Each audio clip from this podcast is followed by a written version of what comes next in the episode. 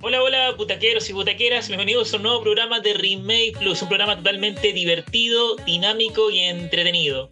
Bueno, hoy, hoy traigo un panelista, eh, otro un panelista que ya igual es habitual en los programas de radio. Me estoy refiriendo a mi amigo Mr. Secret, que es youtuber argentino. Ahí le voy a dar la palabra. Adelante, Mr. Secret, para que te presentes. Hola, señor ¿cómo andan? Bien, acá estamos, por bueno. Gracias por volverme a invitar. Disculpe que la semana pasada eh, o la anterior no pude estar, es que estoy haciendo un, un par de emprendimientos que me día. Y estoy muy nervioso por eso, pero eh, ya estamos de vuelta acá.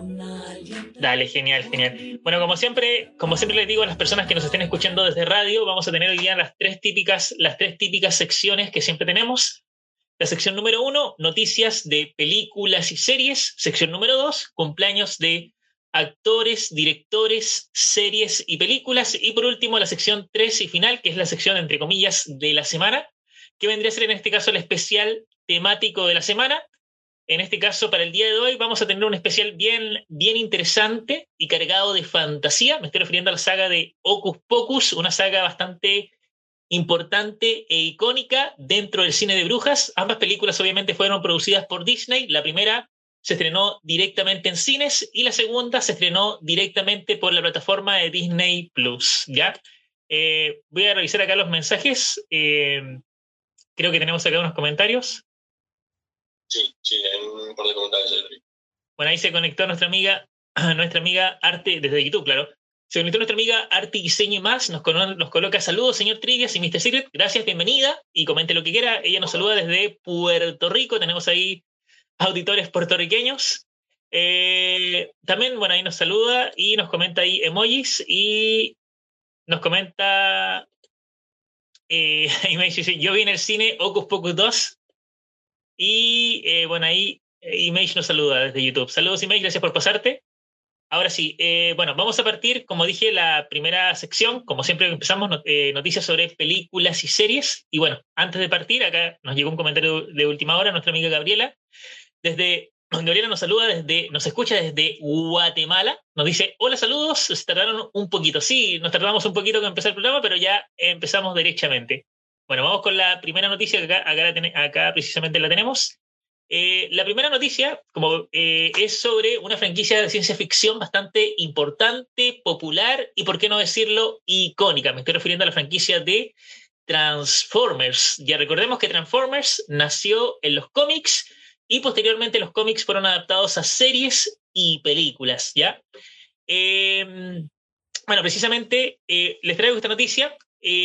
Hace dos días atrás, como primera noticia, hace dos días atrás se confirmó que está en desarrollo una película animada de Transformers. Y ustedes se estarán preguntando, ya, ¿y esta película animada de Transformers, de qué va o de qué trata? Bueno, básicamente la película animada nos va a explicar un poquito los orígenes, los orígenes tanto de Optimus Prime, así como también de Megatron dentro del planeta Cybertron, lo cual es interesante porque le da un aire un poquito más más eh, original y fresco a la franquicia. Les recuerdo, como refresca memoria, que este año, que este año 2023, eh, concretamente, concretamente en junio del 2023, se va, a estrenar, se va a estrenar la película Transformers El despertar de las bestias, película que, como, que funciona como una secuela directa de la película de Bumblebee que vimos en el 2019. Así que Ahí tenemos Transformers para rato, no solamente con series, sino que también con películas animadas y live action. Así que ahí ya saben,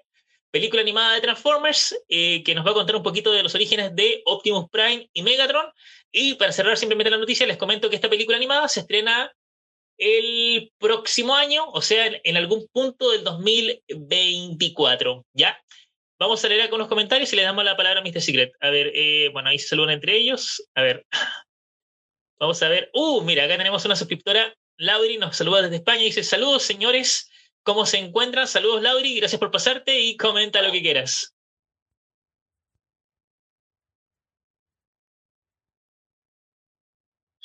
No, no, eh, para la respuesta ahí de, ahí de Mage, no, no, no, no pinté el cuarto. El cuarto sigue estando del mismo color, solamente que me vine a vivir solo hace un mes ya. Por eso estoy en este, en este lugar donde la pared es amarilla y no es verde. Por eso, ahí, le, ahí le respondo ahí. acá nos comenta Image, yo tengo un Transformers, pero de otro tipo, y bueno, ok, estamos al día. Eh, dale, eh, ahora sí, Mr. Cuéntanos un poquito eh, qué opinas de esta noticia de la nueva película animada de Transformers, centrada en los orígenes de Optimus Prime y Megatron. Adelante. Mm, no, no, no recuerdo hace cuánto que no, veíamos una película animada de Transformers, porque todas las películas de, 2007, de 2007 son todas live action, y todas están enfocadas en la Tierra, ¿no? Y está bueno en la premisa tanto animada como que lo llevan al, al planeta Cybertron, porque la verdad me, siempre quise ver cómo era la vida de, en Cybertron y cómo era la vida entre Optimus Prime, por ejemplo, ¿no? el, el líder de los Autobots y el de los Decepticons, ¿no? el caso del Peatron. ¿no? Entonces, la verdad que está, está bueno, ojalá que, ojalá que pegue, la verdad que me, me gustaría, por, lo menos, que, que se, que hiciera una, eh, que fue, le fuese bien y, le, y al menos obtuviera una secuela, ¿no? No sé qué opináis, señor Esperemos que sí, esperemos que sí. De hecho, hoy, hoy en día, eh, siendo 2023, está, hoy en día 2023 está muy de moda y en tendencia el cine de animación. Recordemos que el cine de animación afortunadamente ha ido ampliando, ampliando su, su, círculo, su círculo de espectadores. Hoy en día el cine de animación lo consumen no solamente niños, sino que también adolescentes, hasta inclusive por ahí adultos, ¿ya? Así que vamos a ver, vamos a ver. Como dije, está muy de moda hoy en día el cine de animación.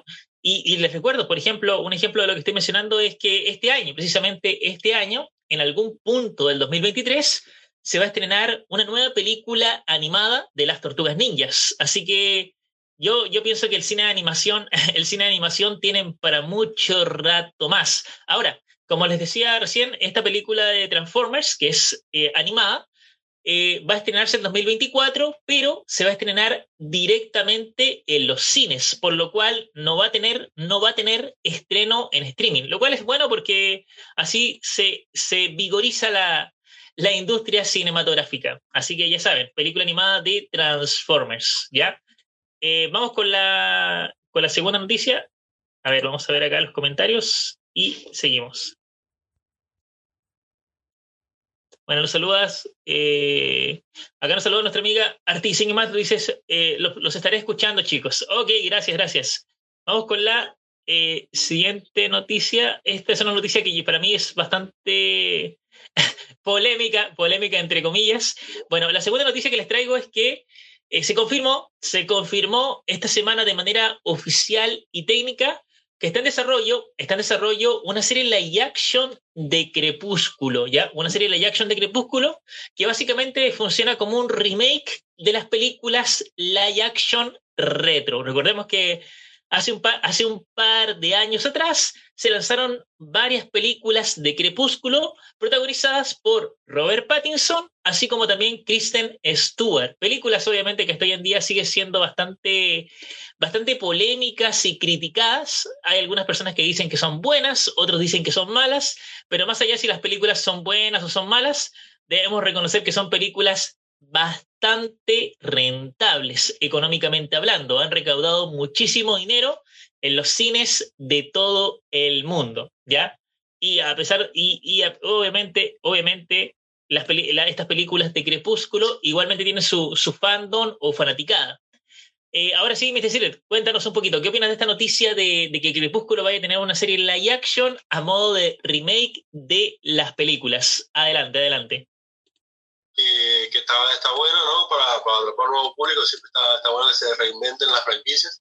Y no, eh, recién acabo de googlear los años de Crepúsculo, señor Trigger, la, la sobreexplotaron muy mal con razón, ¿no? La, la dejaron descansar otros años, porque 2008, la primera, 2009, 2010, 2011 y 2012, pero aquí se acaban películas todos los años, entonces la gente estaba. entonces era muy complicado, ¿no? Este, está, está bueno que, que, que se renueven las, entre comillas, la, la serie como, bueno, la serie o las películas, para que atrapen a un nuevo público y de alguna u otra forma vayan a ver y comparar, porque siempre va a haber alguien que quiere comparar la serie con la película, como lo que pasó con, con esta serie que yo le comenté al señor Trías, que no sé si la quiere ver, no sé si la ha visto o no la ha visto, pero no.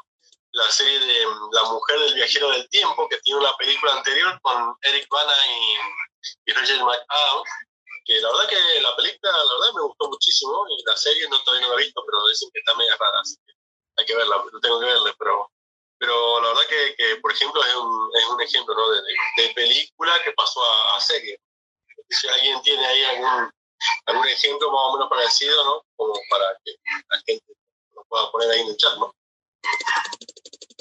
Sí, de hecho, mira, eh, bueno, por, mientras, eh, basándome en lo que tú, en lo que tú mencionas, efectivamente, efectivamente, hoy en día, hoy en día está muy de moda y en tendencia eh, hacer remakes, hacer remakes de películas antiguas y no solamente eso, sino que también hacer remakes de películas que están basadas en libros. Voy a colocar algunos ejemplos, algunos ejemplos bien, bien rápidos. Bueno, un ejemplo, un ejemplo que está pronto, un ejemplo que está a la vuelta de la esquina sería el caso de, de las películas de Percy Jackson. Recordemos que hoy en día, hoy en día contamos solamente con dos películas de, de Percy Jackson, ¿ya?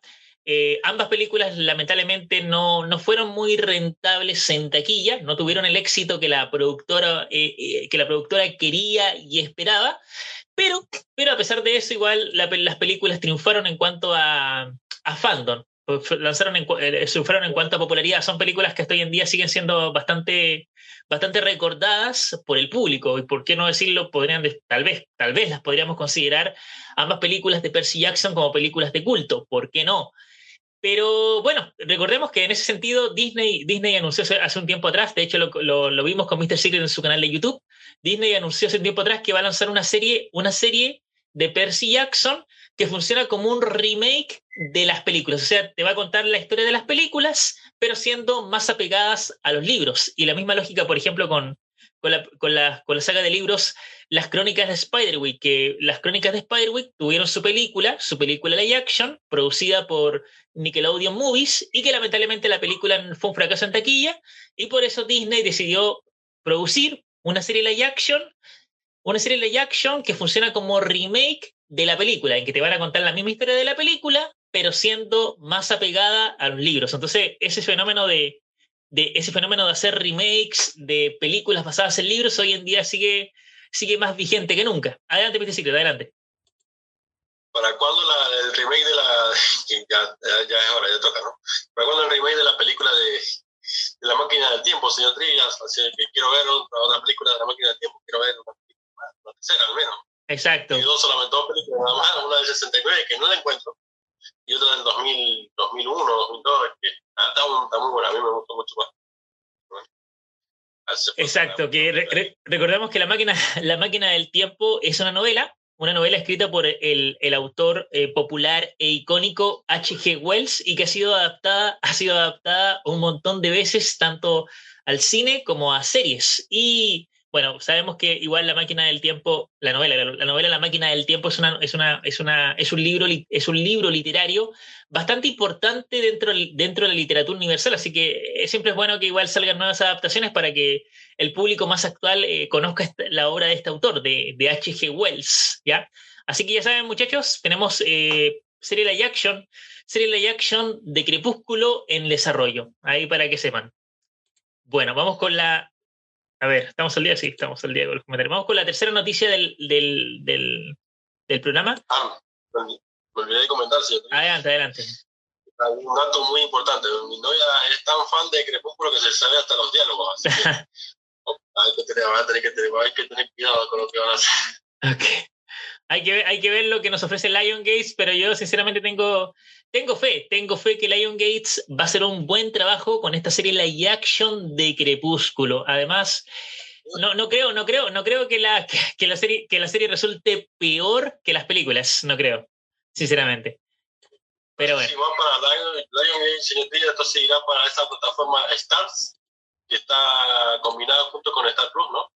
Debería, podría ser, podría ser. Habrá que ver ahí qué pasa con, con Latinoamérica. Porque esa es la, esa es la, esa es la plataforma de streaming de, de Liongate, Stars. Wow. Se llama la, la, plataforma de streaming, que no es muy conocida, pero dicen que está buena. No, sé, no la voy a contratar. O sea, demasiado, son demasiadas plataformas de streaming. Este, así.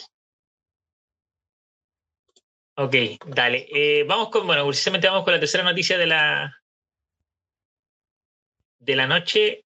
A ver, sí, ya. Bueno, la tercera noticia, nos vamos a alejar un poquito de, de este terreno de, de este terreno de la ciencia ficción y el romance, nos vamos a ir un poquito ahora al, al terreno, al terreno del, del, del, al terreno del mundo gamer, concretamente al cine gamer. Les comento que, bueno, el 2021, el 2021, el 2021 se lanzó la película Mortal Kombat, película obviamente que funciona como un remake de la película clásica noventera, protagonizada por Christopher Lambert en el papel, en el papel del dios Raiden, ¿ya? Eh, la película del 2021 de Mortal Kombat, eh, digamos que Mm, digamos que en taquilla, en taquilla tuvo un éxito, un éxito moderado y pasable, y en críticas hubo críticas mm, bien, bien divididas, o sea, hubo críticas buenas, pero también críticas malas, ¿ya? Pero eh, más, allá, más allá si la taquilla fue rentable o no para la productora, que al fin y al cabo es Warner, eh, debemos, reconocer, debemos reconocer que Mortal Kombat, la película del 2021, fue un verdadero éxito dentro de HBO Max como plataforma de streaming. Fue una película súper, súper vista y consumida por los suscriptores de HBO Max. Y precisamente eh, se había confirmado, se había confirmado hace un tiempo la, la secuela. La secuela, en este caso Mortal Kombat 2021, iba a tener una secuela que va a ser Mortal Kombat 2. Y precisamente ahora, hace tres días atrás, se acaba de confirmar, se acaba de confirmar eh, una nueva película de Mortal Kombat. En este caso vamos a ver Mortal Kombat 2. Y Mortal Kombat 2 va a iniciar su, su rodaje en junio del 2023. Así que ya saben que en junio vamos a tener por ahí algunas imágenes y filtraciones del rodaje de Mortal Kombat 2, lo cual quiere decir que, digamos, eh, especulativamente hablando, especulativamente hablando, Mortal Kombat 2 debería, debería estrenarse en algún punto del 2024. Recordemos que Mortal Kombat como película, más que Mortal Kombat como franquicia cinematográfica, es una franquicia súper, súper popular e icónica y la franquicia de Mortal Kombat de por sí tiene un fandom bastante grande, enorme y variado dentro del mundo. todos somos, entre comillas, todos somos fanáticos de Mortal Kombat, algunos más que otros, pero todos tenemos por ahí algún, algún personaje favorito o predilecto dentro de Mortal Kombat, ya sea Sub-Zero, Scorpion, Sonya Blade o incluso Johnny Cage. Así que ya saben, Mortal Kombat 2 inicia su rodaje en junio del 2023. No sé, Mr. Secret, ahí para que eh, me des tu punto de vista, ¿qué, te pareció, ¿qué te pareció Mortal Kombat 2021? Y además, para que me comentes, eh, ¿tienes algún hype por esta secuela de Mortal Kombat? Eh, eh, sí, la verdad que yo la vi la, eh, eh, yo vi la, la, primera película, la verdad que está, está, pasable, como usted dijo, la verdad que está pasable, pero yo creo que el, el, error, creo que ahí estuvo, al menos, o yo creo que el error estuvo en, en, meter al actor más icónico de, de, Hollywood, que es, bueno, que, o sea, el actor más icónico oriental en Hollywood, meterlo en el papel de, de Scorpion en vez de, de, en vez de darle el papel de, de Lord Raiden, señor Díaz, porque es el Lord Raiden que metieron en, la primera, la verdad que no impone, no impone ni condiciones. La verdad que, la verdad que, que parece un actor medio, medio raro el actor que elegieron para, para Lord Raiden. Este, siendo que el actor este icónico que yo estoy hablando, ¿no? que es mayormente que siempre llama a Hollywood para, para hacer películas de samuráis y, y películas de ese estilo, ¿no? Por ejemplo, es, eh, es tan reconocible que el actor este que yo, que yo hablo, que no me, sale, no me sale el nombre, pero hizo de, Scorpion, este, hizo, eh, hizo un cameo en la película de, de Endgame, señor Trías, cuando lo mata, que uno de los Yakuza, que lo mata, que lo mata Cos, lo mata Jeremy Renner. Lo mata Ojo de Halcón, efectivamente. Hace un cameíto bien, bien rápido y sencillo. La verdad que, bueno, cuando se, cuando se trata de, de, temas orientales siempre lo llaman a él, ¿no? O bueno, también hizo el cameo este, hizo del hijo de, Yoshida, creo que se llama, el hijo de, de, este magnate multimillonario japonés o chino, eh, que era amigo de, de Logan, señor Trías, Logan Inmortal, Wolverine Inmortal. Sí, sí, sí, tienes, tienes, toda, tienes toda la razón. Eh, normalmente ese actor lo llaman para para, las películas que tienen tono oriental. Ahora me acordé que el actor, el actor que interpretó a Scorpion en Mortal Kombat 2021 también, también interpreta un personaje importante en, en John Wick 4. En John Wick 4 también aparece el actor. Y también aparece como, un, como el abuelo, el, el padre de, uno de los personajes en, en la película esta de Brad Pitt, señor Trío, del, del, del Tren Bala, también, por ejemplo. Entonces ahí vemos que el actor es muy reconocible, entonces era raro que, que le dieran, bueno, está bien, le dieran el papel de Scorpion, pero a mí me hubiese gustado más que le dieran el papel de Raven, no sé qué, qué opina ahí, ¿no? Sí, tal, tal vez, tal vez, tal vez el actor hubiera rendido mejor siendo Raiden. Pero bueno, habrá que ver, habrá que ver qué tal, qué tal resulta esta secuela de Mortal Kombat. Vamos a leer acá. Nuestra amiga Gabriela desde Guatemala nos comenta: Yo no soy fan de Mortal Kombat, está bien.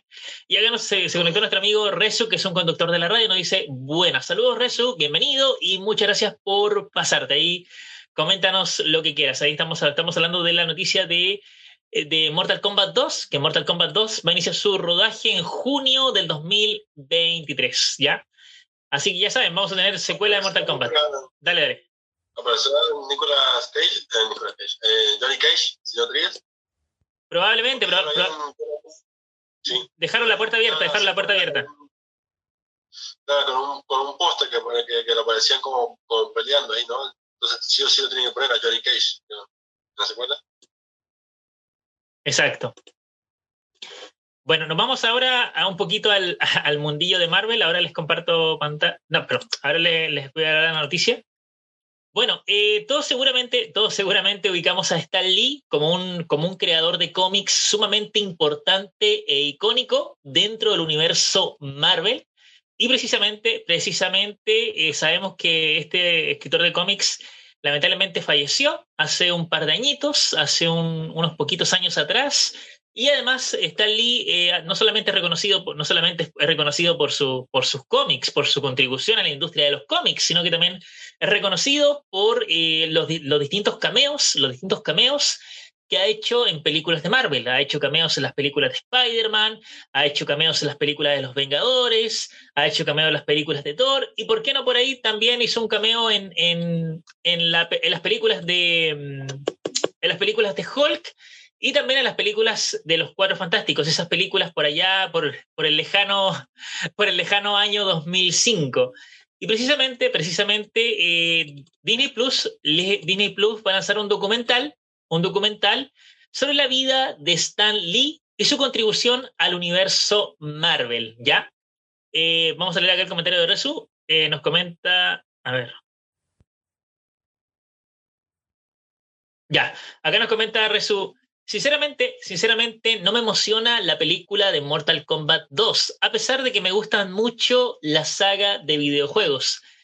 Eh, las películas sí las disfruto, pero no soy muy fan, ¿ok? Válido, válido. Eh, y acá vamos a leer este comentario que está cargando. Bueno, y el otro comentario nos, nos dice eh, en, película, en películas de Disney que nada tiene que ver con Disney. Efectivamente. ha hecho cameos en películas de Disney que nada tiene que ver con Disney. Exacto, exacto. Bueno, ahora sí. Ahora... dale, dale. Sí. También hizo un cameo en, en, una película que nunca me acuerdo el nombre, pero hizo un cameo en una película romántica, estas medias, medias raras que pasan en la, en la televisión. Hizo un cameo ahí. Y también hizo un cameo en, en las películas de Teen Titan Go, en la primera, creo, si no recuerdo si yo te digo, creo, ¿no? Efectivamente, en la, en la, primera película de Teen Titans, eh, Los Jóvenes Titanes en Acción, la película que fue un exitazo a nivel de taquilla y crítica, hizo un cameo, un cameo en, una, en una empresa que no es la suya, sino en, en, una película de DC. Pero está bien, está bien. Sí, recordemos que también a modo de homenaje, eh, hace años, hace años, se le encargó a Stan Lee a reimaginar la Liga de la Justicia, pero con su, con su toque. Entonces, o sea que, o sea que Stan Lee no es la primera vez que trabajaba para DC, digamos, que fue a mediados de los 90, fue estos cómics donde reimaginaba su forma de la Liga de la Justicia, tanto Superman, Batman, Wonder Woman, Flash, eh, también aparece Shazam, también, también aparece Shazam. Ya, mira, vamos a leer unos comentarios acá que llegaron. Y bueno, acá nos comenta nuestro amigo Raúl Carpenter, directamente desde Paraguay. Ahí tenemos un, un espectador paraguayo, nos comenta, hola amigos, saludos cordiales y buenas noches. Bienvenido Raúl, gracias por pasarte y comenta lo que quieras. Y acá nos comenta Resu, dice, creo, creo que Stan Lee hizo un pequeño cameo en la película Diario de una princesa. Vale, vale. Aparece justamente al lado de Mary Poppins, señor Díaz. aparece justamente ahora, ahora, o sea, eh, sosteniendo la mano a Julián en una. Sí, sí, sí. Es eso. Dale. Bueno, muchachos, ah, como les decía, vamos con la. perdón, vamos con la cuarta noticia de la noche. Como les decía, Disney Plus está preparando un documental especial sobre la vida de Stan Lee y su contribución a la industria de los cómics y de las películas de superhéroes. ¿ya? El, documental, el documental de Stan Lee se va a estrenar directamente por Disney Plus para el día 16 de junio. Así que para los que son fanáticos de los cómics y concretamente del mundillo de los superhéroes, ahí tienen, ahí tienen una buena opción para, para ver y, disfrutar. Un documental especial sobre, sobre Stan Lee, este personaje tan, tan importante, popular y emblemático para todos nosotros, tanto en el mundo de los cómics como en las películas de superhéroes. Así que ahí, ya saben, documental de Stan Lee para el 16 de junio. Ya. Ah, ahora sí, me Silver, coméntanos un poquito, ¿qué opinas de esta documental que va a lanzar Disney? La verdad que está, está bueno, está bueno que se, le, que se reconozca eso, ¿no? Pero ojalá que ya que van a alargar un, un documental de Stan Lee, ojalá que también lo alarguen de los otros, los, otros dos participantes, ¿no? De, lo que es la Marvel moderna. ¿Qué se le dice, no? Que es, eh, es eh, Jack Kirby y, Steve Ditko, ¿no? bueno, Jack Kirby fue el creador de, muchísimos personajes, ¿no? Y Jack Kirby y, Steve Ditko, básicamente Doctor Strange y, Spider-Man, ¿no? Estaría bueno también que lancen ellos un documental de ellos dos también, ¿no? No solamente a Stan Lee, ¿no? Exacto, exacto. Hay que, hay que reconocer el, el, el, talento y la importancia que han tenido los distintos dibujantes de cómics, no solamente Stan Lee, sino que también Jack Kirby y otros más. Ya, bueno, acá nos comenta nuestro amigo Resu, nos dice, Stan Lee es tan importante para el mundo de los cómics que, que solo tuvo que ver con Marvel, sino que incluso Stan Lee es tan importante para el mundo de los cómics que no solamente tuvo que ver con Marvel, sino que también tuvo que, ver con DC Comics. Claro que sí, Stan Lee estuvo en, ambas casas editoriales. Hizo contribuciones tanto para el mundo de Marvel como para el mundo de DC.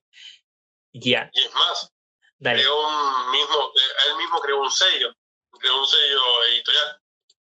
Que hasta hoy en día sigue funcionando el sello editorial que él creó. O sea, hace, hace como 10, 15 años creó un sello editorial que no recuerdo bien cómo se llama, pero sí, tiene un, hay un sello eh, editorial donde, bueno, sacan cómics, no solamente de superhéroes, sino que sacan cómics de otro tipo, eh, donde, bueno, Stan Lee era el, eh, era el, jefe, digamos. lo mismo que hacía en Marvel, pero bueno, en, otro sello. Dale, genial. Vamos a, a pasar con las noticias siguientes. Yo diría, no se sabe si, si este documental sea tipo película o sea tipo documental, en el sentido de que sean todos recortes de, de personas que, que han, eh, actuado, han estado junto a Stan Lee, o, o, habrá algún actor, digamos así, que entre comillas eh, interpreta a Stan Lee, o será solamente una... No, no, no, ¿cómo se llama? No digamos, lamentablemente, lamentablemente, lamentablemente Disney Plus no ha entregado mucha información al respecto. Lo único que, lo único que tenemos, lo único que tenemos es simplemente un póster del, del, documental de Stan Lee, ni siquiera hay tráiler, así que no, no podemos saberlo. Hay que esperar, igual, igual recordemos que la, el documental se tiene en junio, recién estamos terminando con suerte abril, así que hay que esperar a ver qué, qué pasa. Eh, bueno, vamos con la. Sí, vamos con la penúltima noticia, penúltima noticia antes de pasar a la sección de los cumpleaños. Bueno, eh, seguramente, seguramente todos a estas alturas ubicamos tanto a Sylvester Stallone como a Arnold Schwarzenegger, dos, dos actores súper, súper importantes y emblemáticos dentro del cine de acción de los 70, 80 y 90, ¿ya?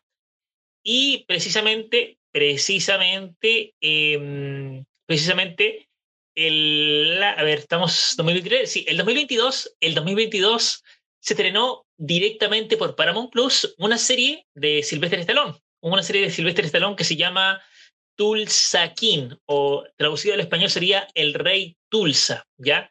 Esta serie de Tulsa King eh, fue, una serie, fue una serie muy bien recibida, muy bien recibida, no solamente por los críticos, sino que también por la audiencia de Paramount Plus. De hecho, la, serie, a la serie de Tulsa King le fue tan bien, le fue tan excelente, que Paramount Plus inmediatamente anunció que la serie de Tulsa King iba a ser renovada por una temporada 2. O sea, Tulsa King va a tener una segunda temporada.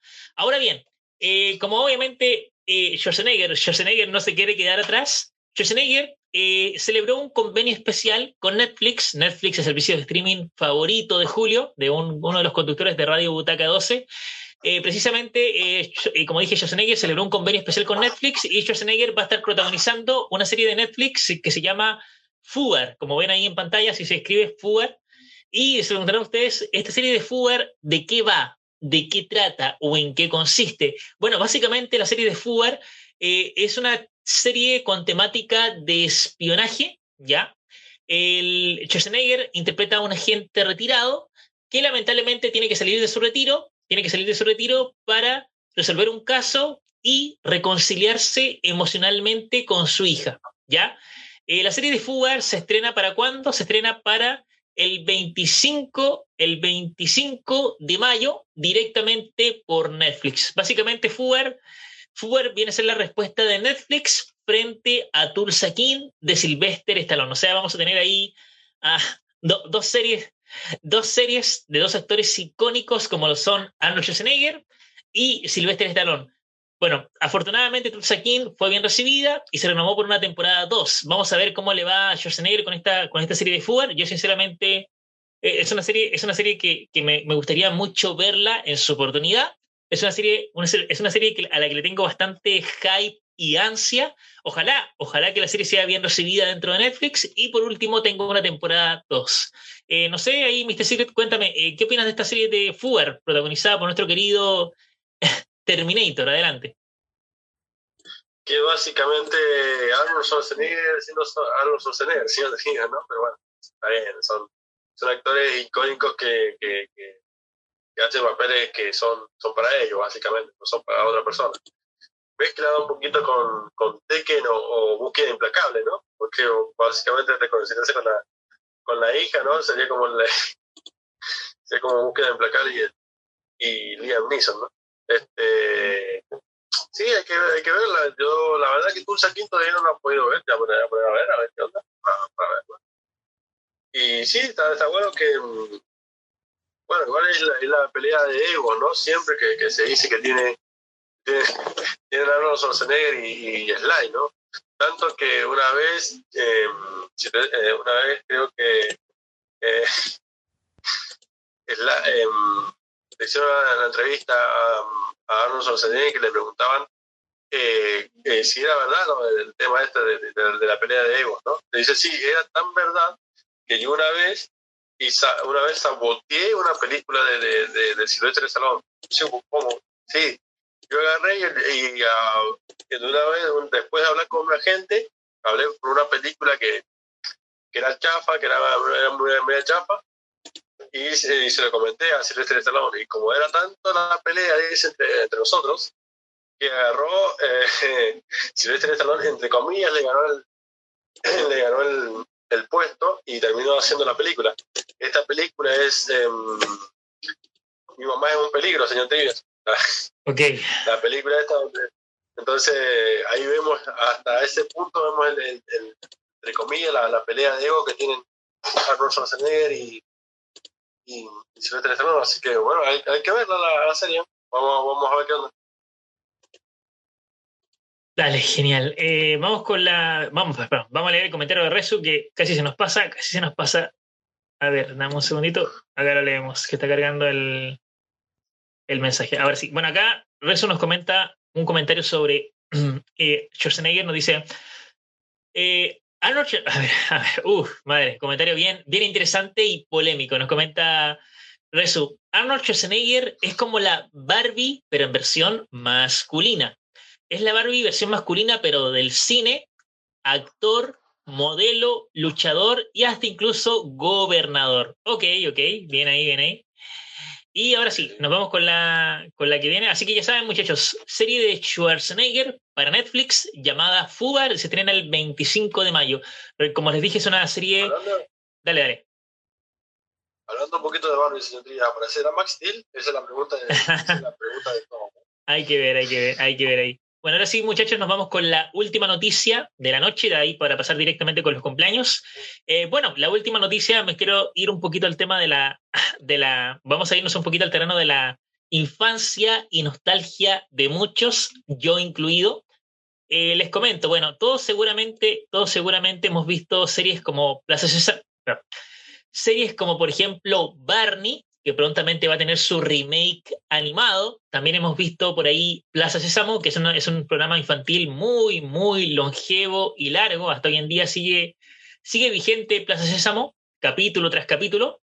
Y precisamente, precisamente la noticia que les traigo es una franquicia infantil súper, súper, franquicia infantil súper popular, icónica y totalmente relevante. Hasta hoy en día me estoy refiriendo a la franquicia de los Muppets. Recordemos que los Muppets es un programa infantil bastante retro que afortunadamente ha sabido, ha sabido sobrepasar la barrera del tiempo y el espacio, ha sabido mantener su nivel de popularidad. Recordemos que los Muppets han tenido series, hasta incluso por ahí películas, ¿ya? Y bueno, les comento que Disney Plus, Disney Plus prontamente va a lanzar, va a lanzar una nueva serie live action de los Muppets. Y ustedes se preguntarán ustedes, eh, se estarán preguntando ustedes, ¿Cómo es eso posible que Disney Plus lance una serie en live action de los Muppets? Bueno, les comento que sí, van a hacer una serie live action de los Muppets que se va a llamar Mayhem Confusión Eléctrica. Ya, esta serie Mayhem Confusión Eléctrica se va a estrenar directamente por Disney Plus para el 10 de mayo, lo cual obviamente está a la vuelta de la esquina porque técnicamente abril ya se fue, abril ya se va, así que el 10 de mayo vamos a poder ver esta serie de, esta serie de los Muppets, Mayhem Confusión Eléctrica, que yo vi, yo vi el tráiler y básicamente la serie va a tener una, una fuerte inspiración musical. Así que ahí ya saben que tenemos serie live action de los Muppets por Disney Plus para el 10 de mayo. Eh, Mr. Secret, eh, vamos a ver acá. Eh, Mr. Secret, coméntanos un poquito, ¿qué opinas de los Muppets como franquicia y qué opinas de esta serie de, de Disney Plus, ¿hacía falta o es totalmente innecesaria? Adelante. No, como usted sabe, señor yo, nunca digo que alguna serie o película o, cosa que se haga remake o se haga nueva, entre comillas nueva de, de una franquicia relevante es innecesaria. Eh, siempre es necesario eh, eh, capturar nuevos públicos y si es a base de, de, nuevas producciones, la verdad que está bien, ¿no? Este, yo no, no alcanzaba ninguna de estas. Bueno, si los Muppets un poquito más, puede ser si los Muppets un poquito más, pero Plaza Sésamo. Eh, he visto recortes de, de capítulos. Eh, Plaza Sésamo he visto recortes de capítulos. He visto muchas referencias de los Simpsons. Eh, ahora, últimamente estaban muy, muy vigentes por el tema de los memes, ¿no? Y Elmo, ¿no? Este, Elmo es la, es la estrella de los, de los memes, básicamente este Barney que, que fue criticado, señor Díaz, como yo dije, what the fuck, pero es, es, la caricatura para niños. Fue criticado por el, por el nuevo aspecto de Barney, señor Díaz, a ver si ya está, ¿cómo, ¿cómo va a criticar el nuevo aspecto de Barney, no? O, por ejemplo, cuando se lanzó la nueva Plaza Sésamo, criticaron al sol, al sol, al sol que sale en Plaza Sésamo porque era, era un niño afrodescendiente, ¿no, señor Díaz? Entonces voy a decir, bueno, es, demasiado. No sé qué opina ahí, señor ¿no? Ahí cuando, cuando el hate ahí ya decir, no, ya, ya, eso ya no, me parece, ¿no? ¿Qué opina ahí? Sí, bueno, es que entender que, que la, la, digamos, la, tanto, tanto, tanto, las, digamos, tanto los Muppets como Plaza Sésamo son franquicias bastante largas y longevas que constantemente van evolucionando. Obviamente se crearon, ambas franquicias se crearon en una época en la que no había tanta censura como hoy en día. Claro, claro. Entonces, bueno, y la gente que tira hate por tirar hate muchas veces entonces es complicado, ¿no? Así que hay que verla, bueno, no sé si yo la voy a ver, pero mi sobrino seguramente que sí, así que la voy a terminar viendo. Este, pero pero la, vamos a ver qué onda, igual que la, igual que la de Barney. Bueno. Dale, genial, genial. Vamos a ver un poquito que están cargando, me están cargando los comentarios. Vamos a leer estos comentarios que nos dejó acá Resu, unos varios comentarios, igual está, lo cual está muy bien. Eh, vamos a ver acá. Eh, acá. Bueno, nos comenta acá Resus, pero los Muppets no son ya parte live action, jajaja. Sí, digamos que, a ver, dale mi secreto, adelante. las películas, sí, yo, yo vi un par de películas, por ejemplo, vi una película donde eran, donde eran piratas y aparecían, aparecían eh, personas, aparecían personas, así que sí, para responderle un poquito, sí, podría ser live action, de comillas, sí. Dale. No, mira, respondiéndole a Resu, es que los Muppets como franquicia, como franquicia ha, ha, tomado ambos formatos. Hay productos, digamos, hay productos de los Muppets que son live action, o sea, de acción real, pero también hay productos de los Muppets que son animados. Obviamente, si hacemos una, si hacemos una, una, una, comparación rápida entre cuántos productos live action y animados existen dentro de los Muppets, obviamente salen ganando los productos live action. Hay más, más productos live action que animados.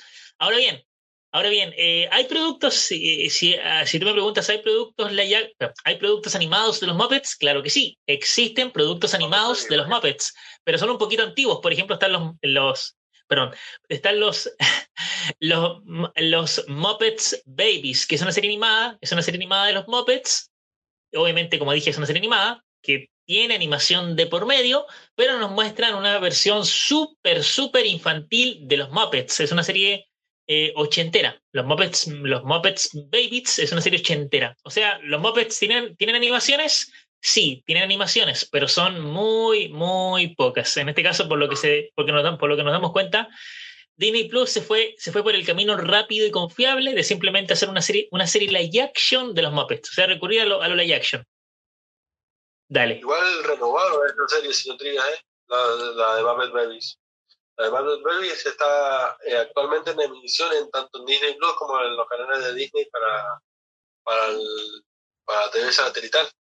Y está yendo tan bien que la están, la, han renovado creo que para tercera, cuarta, cuarta temporada. Está yendo re bien al, al remake, digamos así. están, actualizados los Muppet Babies. Ah, está, está, bonito, yo he visto un par de, un par de capítulos gracias a mis sobrinas. Está, tan interesante, tan interesante. Ok, acá nos comenta Resu, me sorprendería que la serie de los Muppets fuera animada, ok. Y nos comenta acá Resu respecto del, del personaje de Elmo, nos dice, eh, Elmo, Elmo sabe dónde vives, te revelas, te revelas contra Elmo, sí. ya, está bien, está bien. Eh, bueno, eh, ah, bueno, para comentar con lo último con Mr. Secret, efectivamente, em, hoy, hoy, en día está, está, está, muy, está muy de moda hacer remakes de series o películas antiguas el tema, bueno, que lo hemos conversado un millón de veces con Mythic Secret, el tema es saber si el remake, en este caso el remake de una serie, si el remake de una serie va a ser rentable o no, si el remake de una serie va a ser exitoso o no. Recordemos, recordemos que hay muchos remakes, hay muchos remakes que son súper, súper exitosos y rentables, pero también está el lado contrario de la vereda. Hay remakes que son malísimos y que lamentablemente no son muy rentables que digamos. Ejemplos, ejemplo de esto, por ejemplo, eh, un remake rentable, un remake rentable sería la serie remake de MacGyver. Recordemos que MacGyver es una serie clásica ochentera que tuvo su remake hace un par de años y que afortunadamente el remake ha sido bastante exitoso a tal extremo, a tal extremo que va por su cuarta temporada. Pero también hay remakes que lamentablemente no han sido exitosos. Por ejemplo, el, me gusta el, el típico caso que me gusta colocar el remake, el remake femenino de los Fantasmas, el remake femenino, el remake femenino de los Fantasmas, lamentablemente fue un fracaso a nivel de taquilla y por eso obviamente no hubo secuela ni continuaciones. Adelante, Mr. Secret. Que yo tenía la, digo, con respecto de MacGyver, que yo tenía la esperanza de que apareciera Richard Dean Anderson y fuese el padre del, del MacGyver actual, pero el señor Díaz me dijo que no, porque, porque el actor odia a MacGyver el, el, actor original odia el remake de MacGyver, se me fumaron las esperanzas. Exacto, lamentablemente. Richard Dean Anderson dijo no, no quiero participar en la, en la nueva serie de MacGyver. Ya, ahora sí. Eh, nos vamos ahora con, como dije, ya terminamos con la noticia, vamos a irnos con ahora con el tema de los cumpleaños. Eh, bueno, vamos con el primer cumpleaños. Eh, precisamente, precisamente estuvo de cumpleaños un actor súper, súper popular e icónico dentro del mundo del cine. Es un actor obviamente bastante, bastante juvenil, juvenil, ¿ya? Bueno, ¿quién estuvo de cumpleaños? Estuvo de cumpleaños nuestro querido James McAvoy, este actor tan importante que muchos, muchos lo reconocen hasta hoy en día, por haber interpretado, por, haber interpretado al James McAvoy interpretó al profesor X o profesor Charles Javier en las películas live action de los X-Men. Obviamente James McAvoy interpreta a una versión joven del profesor X. Básicamente James McAvoy interpreta al profesor X en las películas precuelas de los X-Men, ¿ya? Y eh, también recordemos que James McAvoy eh, em, protagonizó, protagonizó la película Split o Fragmentado, una película importante dentro de la trilogía de películas de superhéroes dirigidas por A. Nine Shyamalan, ¿ya? Y también obviamente ha aparecido en otras tantas películas importantes como por ejemplo, eh, en este caso McAvoy interpretó al señor Tumnus, al fauno, al fauno Tumnus en la película las Crónicas de Narnia, El León, La Bruja y El Armario. Esa película tan importante e icónica dentro del cine de fantasía. Así que ya saben, eh, estuve de cumpleaños precisamente James McAvoy, como les digo. Eh, estuvo de cumpleaños precisamente porque eh, él, digamos, James McAvoy nació un 21 de abril de 1979. Así que estuvo de cumpleaños hace poquito tiempo. Precisamente hoy. Hoy, hoy, precisamente hoy es viernes 21 de abril, así que ahí estamos celebrando el cumpleaños de James McAvoy, este actor que para mí es un actor bastante, bastante interesante, carismático y rebosante de talento. Ahora sí, Mr. coméntanos un poquito qué, qué opinas de James McAvoy como actor y, en qué película, en qué película, eh, en qué películas, en qué películas lo reconoces más. Adelante, adelante. Sí, la verdad que está, bueno que, se reconozca a estos actores. Sí, yo lo, reconozco más que nada porque siempre se me viene a la mente, no sé por qué, señor siempre que más que el señor, más que el profesor Xavier, que sí, obviamente es icónico, más que el profesor Xavier se me viene a la, mente, no sé por qué, se me viene a la mente el, eh, John Frankenstein, el doctor John, John Frankenstein, hizo la película justamente junto con no sé por qué, señor Tejada. O sea, ah. más, que, más, que el, más que Charles Xavier, ¿eh? muchísimo más que Charles Xavier, se me viene más a la mente ese personaje o el personaje que se busca junto con, con Angelina Jolie o la serie esta Here's Dark, Material, que es, la, que es el remake de la película, la, película la, brújula, la brújula dorada que está basada en un libro que está en HBO Max. Exacto, exacto. Eh, buenísimo, vamos a leer este comentario de Resu y seguimos. A ver, eh, a ver, damos un segundito. A ver si. Eh, bueno, acá Resu nos comenta desde YouTube. Nos comenta ahí Resu, dice James McAvoy, tremendo actor. James McAvoy es lo único bueno que salió de It capítulo 2. Uy, uy, un comentario bien polémico. ok, está bien, está bien, es, es, opinión válida y respetable, pero ahí le dejo, le dejo este, esta pregunta polémica y reflexiva a nuestro amigo Rezu. Eh, ¿Y qué pasó con Jessica Chastain? En este caso, Jessica Chastain es la que interpreta a Beverly en It capítulo 2. ¿Acaso Jessica Chastain lo hizo mal? Ahí te lo, te lo planteo, te lo planteo. que, porque recuerda que Jessica Chastain, Jessica Chastain en la película interpreta a la versión adulta de, de, Beverly, que sigue siendo un personaje femenino bastante, bastante trastornado, por así decirlo. ¿Ya? Y Alexander Skarsgård, señor Trilla, como, como Pennywise, que fue. A, ver, a mí me gustó. No, no la he visto todavía, hay dos, no la he visto, pero es, fuerte ver a, Alexander Skarsgård como, como Pennywise a mí me gustó mucho. Dale, dale, genial.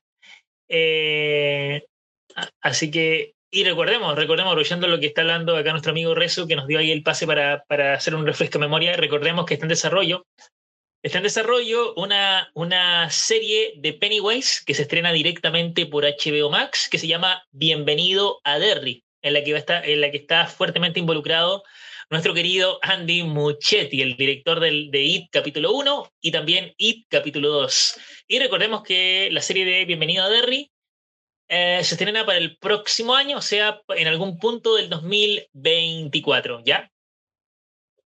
Es decir, que va, va, va, a ir directamente a este streaming nuevo, entre comillas, este rebranding que ha hecho HBO Max, que se llama Max. Sí. Que básicamente HBO Max, pero un poquito más caro. Así que va a ir para, va a ir para ese rebranding ahí, ¿no? Exacto, exacto. Hijito. Ah, ya, ya. Ya, eh, vamos a seguir con el siguiente cumpleaños. A ver si. ¿Qué pasa? De que yo acá los mensajes, señor Díaz, de, de rezo. Dale, ahora los lo leemos. Eh, ya, vamos a leer mejor los comentarios de, Resu y después seguimos con el siguiente cumpleaños. Bueno, vamos a leer aquí el comentario de Resu. Nos comenta acá nuestro amigo Resu, dice, me refiero, me refiero concretamente a los actores. Dentro de los actores, James McAvoy fue lo único bueno, porque en sí, la película It, capítulo 2, es bastante insufrible. ¡Wow! ok. Eh, y la dice. Eh, bueno, concuerdo, concuerdo. El payaso y los niños son buenísimos, pero la segunda película se me hace un despropósito. Y eso que soy fan de la novela de It. ok, ok. Sí, más que nada, porque bueno, yo no, yo no sé mucho de, It, no sé mucho de, de, la Torre Oscura, pero bueno, un amigo mío sabe muchísimo de, de, este tema de Stephen King y todo. El padre, el padre tenía, padre que murió hace bastante, tenía, tenía, tenía todos los libros de Stephen King. Y bueno, se sabe toda la cronología y toda la onda. Porque básicamente, según lo que él me dijo, que, que Pennywise es uno de los protectores de la, de la Torre Oscura. Entonces, bueno, y ahí tiene, tiene algo que ver, ¿no? Entonces, por eso puede ser, ¿no? Que, que sea un poquito peor la segunda que la primera, ¿no? Bueno, que ya te, la Torre Oscura sí tuvo una, una, una adaptación live action, pero sí que es muy buena. Yo no, me gustó, ¿eh? ¿La Torre Oscura? Ok, dale. La de, la de Iris Elba. La de Iris Elba, ¿la vi? Dale. Bueno, vamos con la. Vamos con el, con el siguiente cumpleaños, en este caso el cumpleaños número 2. Eh, bueno, estuvo de cumpleaños nuestro querido James Franco, sumamente, sumamente conocido por interpretar al, al segundo Duende Verde en las películas de Spider-Man dirigidas por Sam Raimi y protagonizadas por Toby Maguire, ¿ya? Eh, también recordemos que James Franco eh, hizo un, digamos, tuvo, una participación importante en la película El origen del planeta de los simios, o sea, esta nueva saga iniciada por Matt Reeves, ¿ya? En este caso, en, en el, origen de, el origen del planeta de los simios, James Franco interpreta a Will. Will básicamente viene a ser el padre adoptivo del simio César, ¿ya? Eh, recordemos que lamentablemente James Franco hoy en día eh, está un poquito, está un poquito alejado de, de, de, de, las series y las películas. Recordemos que el proyecto, el proyecto más actual que, tiene James Franco es una película biopic de Fidel Castro, en que precisamente James Franco va a interpretar al mismo Fidel Castro, se va a poner en la piel de este gobernante eh, cubano. Adelante, Mr. Secret, cuéntanos un poquito qué, qué opinas de, de James Franco. Adelante, adelante que no conozco mucho de James Franco, pero bueno, Zach Rogen antes era muy amigo de James Franco y cuando saltaron esta, estas, esta polémica, ah, no, es que no conozco a James Franco, decía, ¿no? Bueno, Zach Rogen también es un poquito complicado, la actor Este, segundo, lo conozco mucho, bah, a veces me vienen dos películas, ¿eh? una que básicamente es la es el documental, entre comillas, o no documental, de Room, de Room, esta serie, esta película que dicen que de tan mala es buenísima, que todavía no la veo, ya la tengo que ver. Este, y este, el Oz, el poderoso señor Díaz, la verdad me gustó mucho en Oz, siendo el mago, siendo del, El Mago de Oz. La verdad me gustó mucho, por lo menos a mí. Dale, dale, genial. Vamos a leer acá el. Bueno, estamos al día, estamos al día. Bueno, vamos ahí. Tenemos, ahí tenemos tres espectadores en YouTube. Igual, gracias a esas personas que ahí nos quieran comentar algo. Bueno, eh, precisamente, precisamente, como les decía, está estuvo de cumpleaños, estuvo de cumpleaños nuestro querido James Franco. Esperemos que ojalá se, se recupere, se recupere dentro del mundo de las películas y las series. Precisamente, como les decía, estuvo de cumpleaños porque precisamente nuestro querido James Franco Nació un día 19 de abril de 1978, o sea, nació durante la década del 70, ¿ya? Así que ya saben, ahí James Franco, y no se olviden la noticia que les acabo de dar, que eh, James Franco va a participar en la película Biopic de Fidel Castro, interpretando al mismo Fidel Castro, ¿ya? Que lo único que se ha filtrado de Fidel Castro es una imagen que parece Jane Franco, básicamente, nada más. Sí, exacto. Es lo único que, es lo único que parece, ¿no? Con Jane Franco con, un, un, traje de, de, los 50, nada más. Es lo único que se ha filtrado, lo único que se sabe, no sé si sabe si, si está en planes de cancelarse o no, por el tema este de... Por ahora sigue en pie, pero por el tema este de, de, Jane Franco que estaba refunado en internet y en no se sabe si se va a estrenar o no esa película. Hay que ver, hay que ver, nunca se sabe. Recordemos que un proyecto puede ir muy bien, puede ir muy, muy potente y en vigor, pero hay, hay que ver si el producto, si el proyecto al final se cancela o no. Está el caso que, que a mí, un caso para mí lamentable, el caso de la película de, de Chica o Bad Gear, que lamentablemente la película iba como viento en popa, iba a, ir, iba a ir, iba por buen puerto, por Buenos Aires, pero lamentablemente se canceló y es muy probable, es muy probable que nunca en nuestra vida veamos la película de Chica. Así que. No, es probable, es como está confirmado, señor Triguez, quemaron directamente los, los, los, los cosos, quemaron los, como yo le he dicho. ¿no? Yo, tengo la, yo, tengo la, yo tengo la esperanza de que al futuro, de aquí a 20 años, se filtre la película. Ojalá que sí. Y no, ojalá que se filtre, Si, se, si se filtró, si se filtró, si se filtró la, si se filtró la película noventera de los Cuatro Fantásticos, ¿por qué no se podría eh, filtrar la película de Bati Chica de aquí a 20 años más? Sí, ¿no? Pero bueno, está, está bien, está bien. Eh, vamos a vamos a pasar con el último cumpleaños, ya para pasar al especial. Bueno, acá nos comenta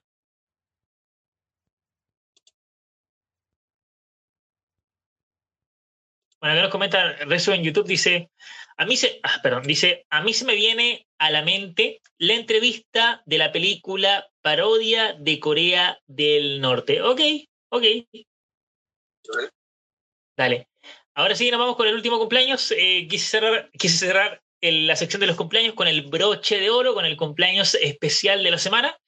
Me estoy refiriendo al eh, cumpleaños de nuestro querido Tim Curry. Recordemos que Tim Curry lamentablemente hoy en día ya no actúa, ya no actúa en películas, pero por lo menos presta la interpretación vocal para distintos personajes animados en películas animadas, ¿ya?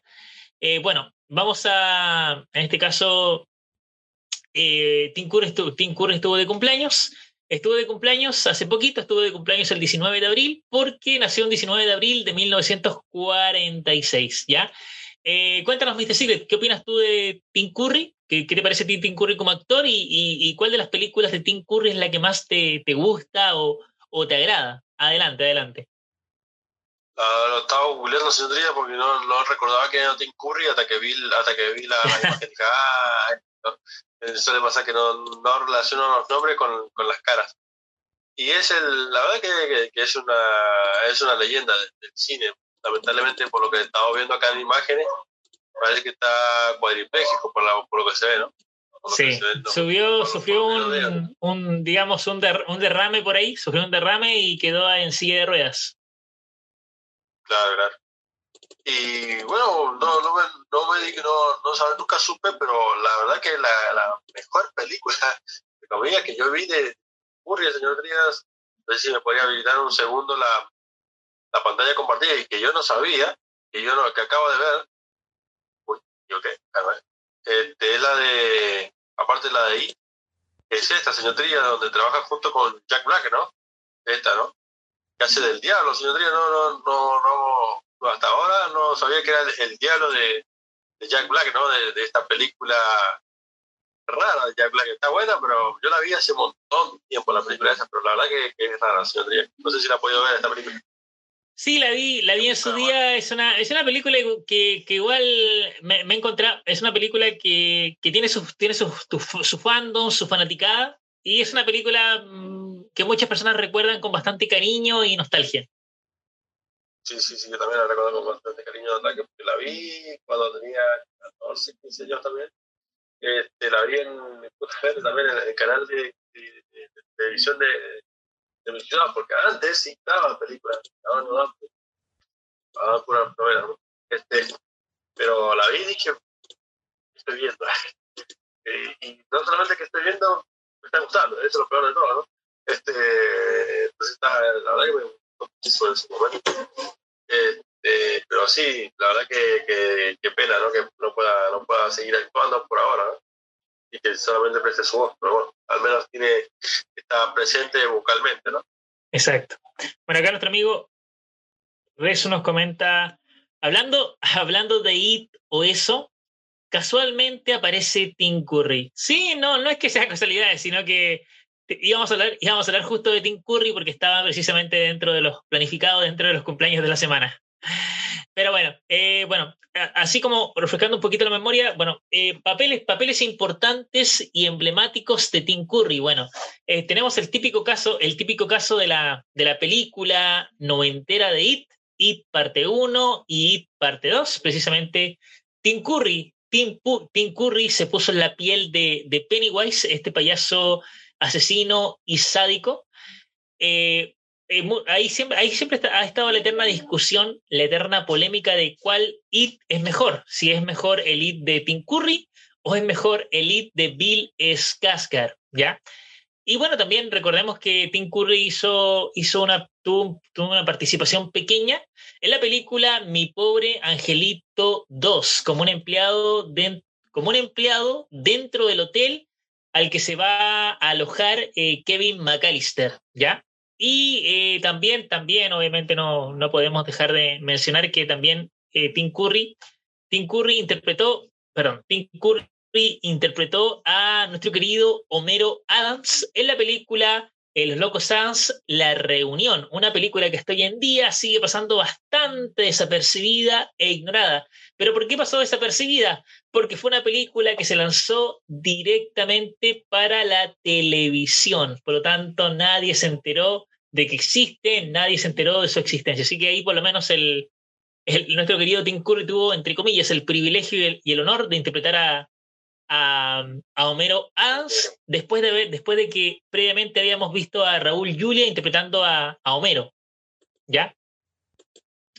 Así que ahí estamos. Eh, ahora sí, nos vamos a ir con el especial de la semana y con esto ya cerramos el programa de radio. Ya, eh, bueno, vamos a hablar precisamente de eh, las películas de Ocus Pocus 1 y 2, ambas películas bastante importantes dentro del, del cine de brujas.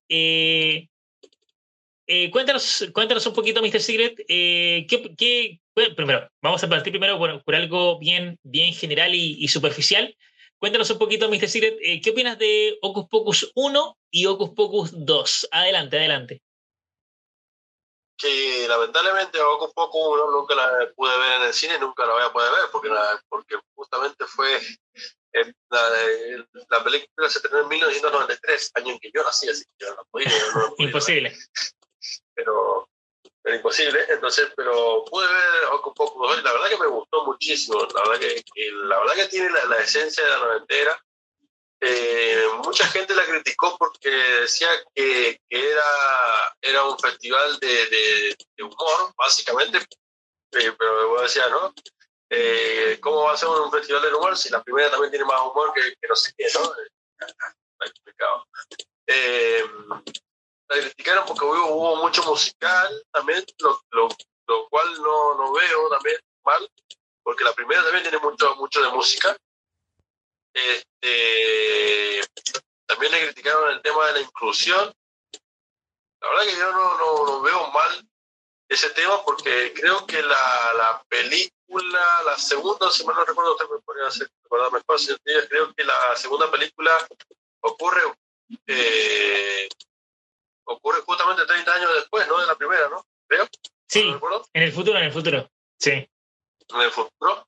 Y te meten algo que la verdad que a mí me gustó muchísimo, que fue el, el ver la cacería, entre comillas, de brujas de Salem, que, que, ya está, está, siempre presente, entre comillas, en las películas y series.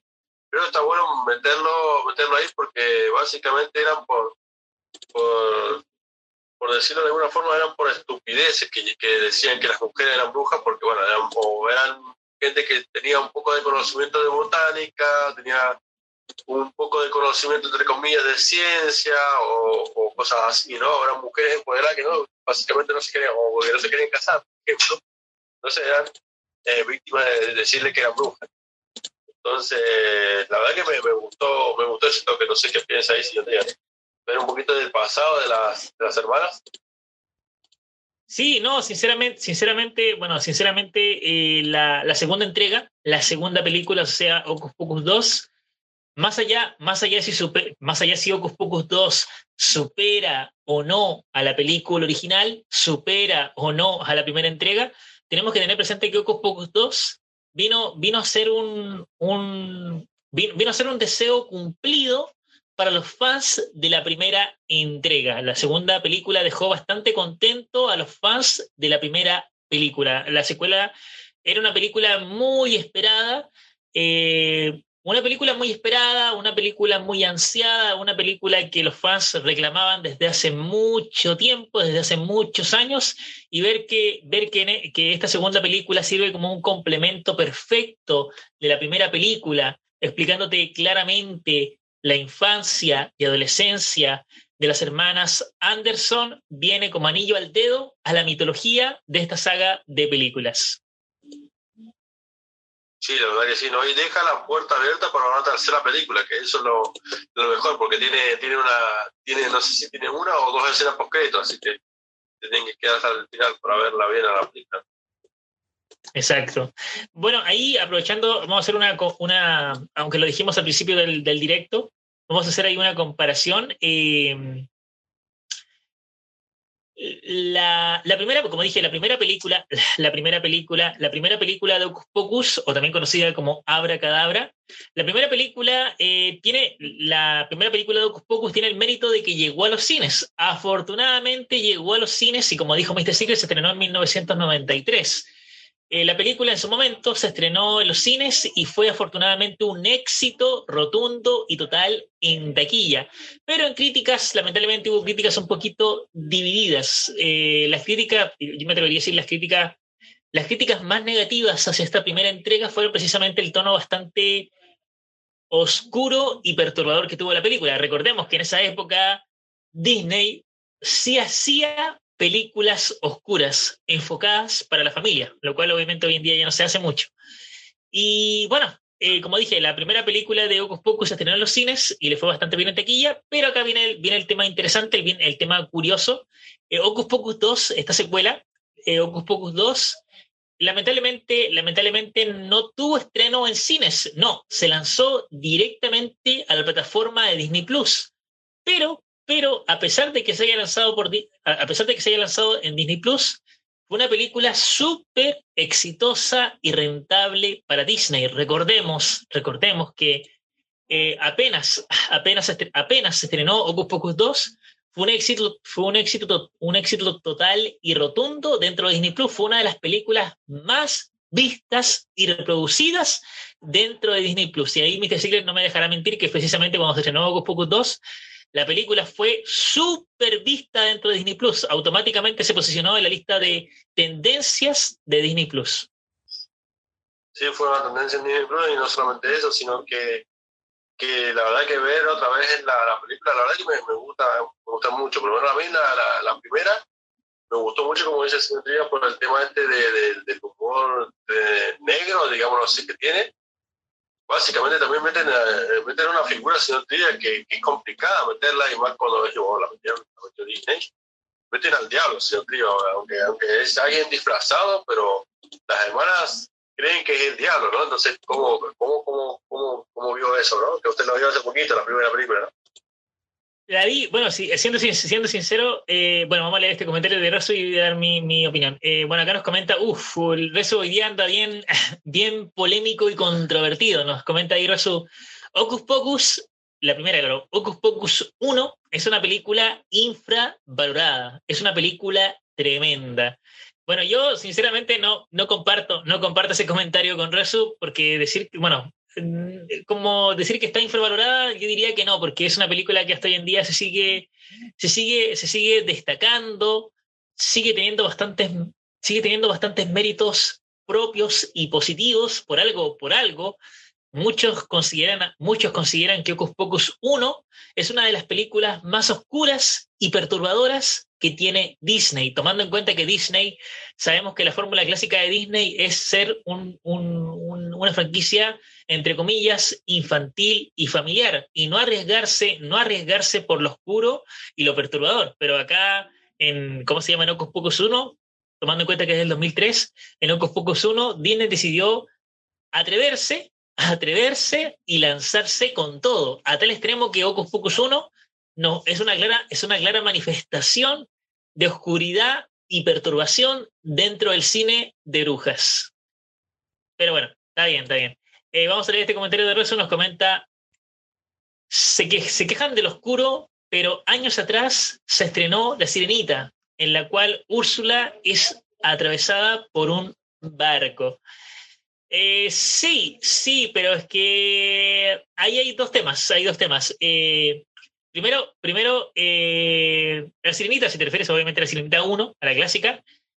La Sirenita es una película animada y como película animada mm, no, no muestra ciertas cosas. Hay algunas cosas así como que la, las omite o censura, ¿ya? Igual, recordemos que La Sirenita también tuvo corta al director, ahí está la versión que se estrenó en los cines y también está la versión ya extendida para formato físico. Adelante, ¿qué pasa, mi cine?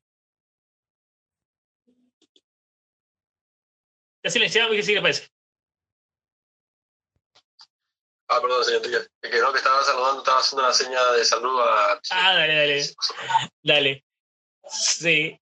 Es que ahí, no sé, bueno, a mí me decir, no sé si concordarán conmigo el tema de que, digamos, las películas animadas y las películas de action muestran la, la, oscuridad, la oscuridad de manera diferente. Tal vez, la, tal vez en una película de action la oscuridad sea un poquito más cruda y, desgarradora, por así decirlo, claro. Sí, por ejemplo, no solamente tenemos el caso este de, de, Úrsula, por lo que estamos hablando, ¿no? De la sirenita, sino que también estamos hablando, por ejemplo, de Calypso, ¿no? Por ejemplo, en las películas de Piratas del Caribe, ¿sí? la verdad que el ver a Calypso en su forma, que aunque fueron un minuto, capaz, porque el CGI era demasiado caro, este, pero ver un minuto a Calypso en todo su esplendor, por ejemplo, creo que es la tercera, si mal no recuerdo, de la, la franquicia de Caribe. Ver la Calypso es, es, tremendo, ¿no? Señor y básicamente Calypso es, es Úrsula, entre comillas, ¿no? Entonces, entonces eh, está fuerte, está fuerte verlo en, live action. Y con respecto a, al tema este de, de, de, oscuridad en Disney, este, Disney cuando quiere es muy oscuro, ¿eh? Primero. Y segundo, por ejemplo, otro, otra película oscura, y no es por el tema de, racista, digamos así, porque puede ser, ¿no? Eh, es este, em, La mansión embrujada, señor Trías, de, de, Eddie Murphy, la verdad que, que, es fuerte, yo, yo la vi en el 2003 por primera vez y después me la puse a ver hace poquito en Disney Plus y la verdad que, que es fuerte, señor la verdad que está muy fuerte, a mí me gustó mucho, ¿no? Por ejemplo, por ejemplo, ¿no? La mansión emboscada de, de Eddie Murphy es otra, es otra manifestación de oscuridad, digamos así, en Disney, que, que muchas veces creen que, es todo y no es así, ¿no? Exacto, exacto. Recordemos que La Mansión Embrujada va a tener su remake, que si no me equivoco se estrena en algún punto del... No, perdón. Se estrena, si no me equivoco, directamente en los cines, sí, se tiene directamente en los cines este año, ahora que me acordé. Claro.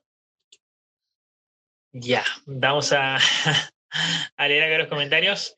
A ver, ahí se conectó Archivos, bienvenido Archivos, ahí nos saluda Archivos desde Colombia, nos dice, Archivos, buenas, buenas chicos. Saludos Archivos y gracias por pasarte. Eh, nos comenta que Archivos, acabo de ver la película animada Liga de la Justicia RWBY. Y les digo una cosa, es una película muy rara, pero no está mal. Pero a pesar de que la película sea rara, tiene algunos fallos narrativos, pero está medianamente pasable. Ok. Y acá nos comenta Archivo eh, eh, respecto de ahora, respecto de Ocus Pocus, dice Ocus Pocus 1 y 2, ¿cómo las conocí? La manera en cómo las conocí me gustaron bastante. La segunda película de Ocus Pocus está bien, no es perfecta, pero sí está muy bien. Ok, ok. Déjame ver acá. Eh, acá nos comenta Shigo, dice, eh, fue muy arriesgado el villano, no puedo decir por cuestión de spoiler, pero está muy arriesgado el villano que se usó DC en la película. Ok. ok, dale. Estamos. Eh, bueno, Mr. Secret, coméntanos un poquito qué opinas del, del, trío de brujas, del trío de brujas que aparecen en ambas películas de Ocus Pocus. Adelante. El trío de brujas, la verdad que bueno, son las hermanas Sanderson, si no recuerdo el nombre. Este, la verdad que las tres eh, actrices, bueno, Sarah Jessica Parker, bueno, siempre más reconocida por el tema de tema de Friends, creo, si no recuerdo, que esta película, lo cual esta película también lleva mucho mérito, la verdad, mucho mérito la, la, la, la actriz aquí también es la, primera y en la segunda también. En la primera, señor Trías, como yo digo, en la primera hay, una escena rara, señor Trías, con el, con el no sé si, no sé si la recuerda, que, no, la, pongo así en YouTube, pero hay una escena rara ahí con el, está complicado. Este, por ejemplo, ¿no? Este, las, dos, las otras dos hermanas, bueno, este, sí, están muy estereotipadas, eh, pero la verdad que en su, en su estereotipo de bruja, entre comillas, la verdad que está, está muy bien. Bueno, a mí me gustó mucho. La gente la criticó a las dos porque decía que se veían demasiado viejas, ¿no? Es decir, no, o sea, le pasaron 30 años encima a las tres, a las tres actrices, como que no se van eh, y diciendo que haciendo ridiculeces, comiendo de comillas cremas porque no sabían que eran cremas, sacando de, pronto sacándose una selfie sin saber que era una selfie, ¿no? es raro, señor Trilla, que esa gente, ¿no? Pero bueno, está bien. Eh, la verdad que a mí me gustó mucho la 2, la, la, dos, la, la dos de, de o Poco Poco, la verdad que, que, para hacer una secuela después de tantos años, la verdad que está, está muy bien. Ya, mira, acá nos comenta Gio respecto a tu comentario de las actrices, claro, de las actrices nos comenta Gio, dice, para nada, para nada, para nada viejas las actrices. ¿ya? Y también nos comenta... la crítica la, la, criticó, justamente por eso, porque le habían pasado mucho los años. De decir, o sea, está bien, de tu madre, pasado 30 años, o sea, o 29 de última. Exacto. Este, pero, sí. Y bueno, acá nos comentaba Gio, dice, leí que por ahí que Robert Pattinson está rumoreado como actor para interpretar a Drácula, ¿ok? Y Gio nos comenta respecto de la actriz de, de Ocus Pocus, dice, Sarah Jessica Parker eh, normalmente, normalmente es conocida por la serie de Sex and the City, es, sí, esa serie que, que la produjo HBO Max. Y, eh, y bueno, ella, ella Sarah Jessica Parker lo hizo excelente, volviendo a interpretar a su personaje de la bruja. Y acá nuestra amiga Arte Diseño Más nos comenta que ahí que sigue conectada, gracias igual. Y bueno, eh, yo sinceramente, sinceramente considero que ambas películas, tanto, tanto Pocus 1 como 2, ambas películas logran eh, complementarse mutuamente, logran integrarse mutuamente y de manera armónica. Eh, en, ambas en, películas, en ambas películas, el trío de brujas tiene una evolución bastante sólida y bien construida. Eh, bueno, vemos, claramente, vemos claramente eh, que cada bruja, cada, cada bruja tiene sus, momentos para, sus momentitos para brillar y lucirse. Cada bruja em, tiene, eh, su propia, personalidad y enfoque de la vida. Y bueno, eh, cada bruja, cada bruja tiene, obviamente su, sus virtudes, pero al mismo tiempo sus defectos, ¿ya? Eh, yo sinceramente, para mí, para mí la, las hermanas Sanderson son, son un trío de brujas que han quedado muy, pero muy marcadas dentro del colectivo geek, dentro del mundo geek. Yo diría que para mí, claro, para mí, la, primera, la segunda no tanto, pero la primera, diría que por lo menos la primera película de Ocus Pocus es una película fundamental e imprescindible si te gusta el cine de brujas. Sí, exacto, la sí. Eh, bueno, ahora sí, para allá vamos, vamos, a ir un poquito ya y cerrando el, el programa. Eh, considera, de, eh, la, de, de, de las dos películas de, de las dos películas de Ocus Pocus, ¿cuál, ¿cuál te parece, digamos, mejor? Para ti, claro, para ti. Qué complicada pregunta, este, en 1993, básicamente cuando 2022. Este, a ver, es muy fácil agarrar y caer en la nostalgia y decir la, la del 93, ¿no? Porque, bueno, es la primera película, son pasadas, son y todo. Pero yo creo que la, la yo me quedo un poquito más con la dos por el tema del final de, de la hermana mayor, la hermana mayor, por el tema del final de la hermana mayor, más que nada porque, porque aprende la lección de, de, de, una lección de vida tantos años después, ¿no? Que tienen como 600 años. Que, que, que las brujas, que esa bruja, que, que, que, que, la hermana mayor que tiene más de 600 años, aprenda una lección tan, tan valiosa que al, al no puedo hacer mucho spoiler, pero tan valiosa, la verdad que, que, que da para pensar, no sé qué, no sé qué piensa ahí, ¿no? Sí, sí, sí, bueno, eh, hay, eh, concuerdo contigo, concuerdo contigo, efectivamente, el, el, el digamos, el, el, trío de brujas, eh, a pesar de que son personajes súper, súper antiguos y de antaño, lamentablemente no, no han alcanzado su plenitud como, como personas, no han alcanzado su evolución plena.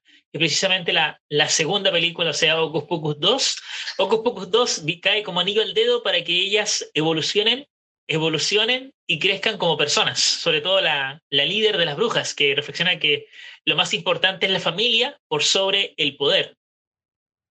Exacto, exacto, sí. Por eso, por eso yo creo, yo, a ver si usted me dice, bueno, te quedas con la uno, sí, pero eh, la dos, la verdad que tiene también su mérito, por eso, por un poquito, como, como dice esa vez ese, comentario polémico de quedarme con la, con la última película de, de mi pobre angelito en vez de que, de vez que la de, de Kevin McAllister, yo diría, bueno, en este caso también me estoy con, la, con un poquito con la dos y con la, con la uno, ¿no? No, está bien, no, ningún problema. Ok, entonces, te, entonces en este caso, ¿con cuál te quedas al final? Con la 1, con la 2, con la 2. Con la 2, te quedas más con la 2, ok, está bien, está bien, no, no hay problema. Vamos a leer acá el comentario de Shios, acá para Shios dice, para él, dice que eh, para él se queda con la primera, le parece mejor la primera película que la segunda, está bien, está bien. Y bueno, vamos a, vamos a tocar este último punto ya para cerrar el especial de Ocus Pocus. Eh, el, tema, el tema un poquito de los protagonistas que son importantes. A ver, ven, acá está, precisamente.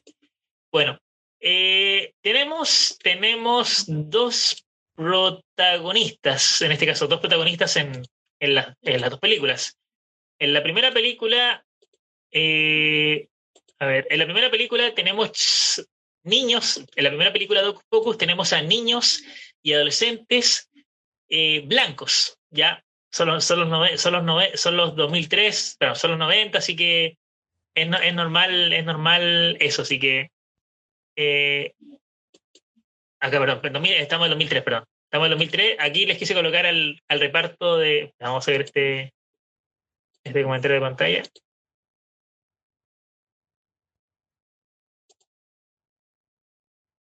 Ya, sí. Eh, ahora, ya. Bueno, ahí tenemos al, al tenemos al, al grupo de, de, niños y adolescentes protagonistas de la primera película. Recordemos que son actores eh, blancos en el fondo. Está bien para la época, recordemos que en esa época no, no estaba mucho el tema, no estaba muy vigente el tema de la inclusión. Y bueno, para, para mí, sinceramente, los, los protagonistas, estos, estos niños y adolescentes de, de la primera película, eh, tuvieron un buen desarrollo, son personajes bastante entrañables, carismáticos y, por qué no decirlo, nostálgicos. Sobre todo destaco al, al protagonista principal de la película, que es Max, que Max eh, aprende una lección que lo importante en la vida es la familia. En este caso, lo más importante en su vida es valorar y apreciar a su hermanita, valorar y apreciar el tiempo que pasa con su hermanita, porque su hermanita no, no, no va a estar con él toda su vida. En algún punto su hermanita se va a separar de él y va a querer hacer su propia vida. No sé qué te parecieron los personajes de ti, los, los protagonistas de la primera entrega, Mr. Secret. Adelante. La verdad que está, está, muy bien, está muy bien. La verdad que me, gustó mucho la, la, la, primera película también. O sea, yo me quedo más que nada por el, por el tema de, de, de, enseñarle a las brujas que tienen más de 600 años, enseñarle, enseñarle una lección de vida tan, tan, tan de repente, ¿no? Pero el, el tema del trío acá de, de protagonista junto con los otros dos protagonistas, porque no solamente, o sea, bueno, los otros dos serían co-protagonistas, este, que es la que es el, el gato, digamos así, ¿no? Es el, el, el niño que, que, murió en, en, los, 1900, creo que murió, más o menos, entre comillas, este, y su hermana, digamos así, que, que sale como espectro hacia el final de la película. Y bueno, ellos tres, la verdad que lo hicieron muy bien, para ser actores infantiles, la verdad que lo, han hecho muy bien. Pero bueno, está, está, está, muy bien, por lo menos a mí sí, también me gustó mucho ¿no? el tema este de, de, por lo menos la, la primera película, ¿no? con los actores. No sé qué piensa que se ¿no? No, concuerdo, concuerdo. A mí lo, bueno, es que yo, la, la, digamos, la, la, primera película de Ocus Pocus, o sea, Ocus Pocus 1, yo la vi con doblaje latino. Debo confesar que la vi con doblaje latino, así que obviamente si la veo, una película la veo con doblaje latino, la puedo disfrutar un, la puedo disfrutar un poquito más que viéndola en lenguaje original. Pero bueno, sinceramente me, gustaron, me, gustaron los tres personajes porque los tres personajes para mí están muy bien, están muy, están muy bien eh, presentados y evolucionados dentro de la película. Así que por mi parte todo bien, todo bien. Y bueno, a ver, vamos a leer acá los comentarios. Bueno, acá Gabriela, de Gabriela desde Guatemala nos comenta, yo debería estar investigando sobre el sistema endocrino, pero sigo escuchando sobre, su, sobre las películas de Ocus Pocus. Ok, ok, gracias ahí por el apoyo. Y acá nuestro amigo Rezo nos comenta, yo me quedo con la primera película. La primera película tiene un tremendo reparto. Ok, ok. Eh, estamos, ok. Uf, ok. Ya. Eh, bueno, y tenemos también el reparto de la segunda entrega, o sea, de Ocus Pocus 2, esta película que se estrenó directamente por Disney Plus y que obviamente dejó la puerta abierta para una tercera entrega que Oh, sinceramente, sinceramente, yo veo difícil que hagan pocos pocos tres, porque si la segunda película, si para, para digamos, si para, para estrenar la segunda película se demoraron unos cuantos años, para hacer la tercera estaría complicado porque las actrices ya están, ya están en, no digo en sus últimas etapas, pero ya están un poquito maduritas, bastante maduritas. Eh, bueno, y tenemos, tenemos también el reparto, el reparto de la, de la secuela, tenemos el reparto acá de Ocus Pocus 2, ya. Y vemos, obviamente, estamos. La, eh, Ocus Pocus 2 eh, se estrenó, si mal no recuerdo. Sí, el año pasado, se estrenó en el 2022, ya. Obviamente, 2020, el año 2022 es un año, eh, un año polémico, cargado de inclusión. Yo siempre digo, eh, la inclusión es importante en las películas y series, claro que sí, pero tiene que ser una inclusión bastante bien hecha, una inclusión para nada forzada, o sea, como yo lo llamo, una inclusión orgánica. Y precisamente, precisamente en esta película, la protagonista principal, la protagonista principal de Ocus Pocus 2, es un personaje afroamericano, en este caso una adolescente afroamericana, una adolescente que es muy inteligente, culta y capaz de hacer todo lo que se proponga en su vida, ¿ya?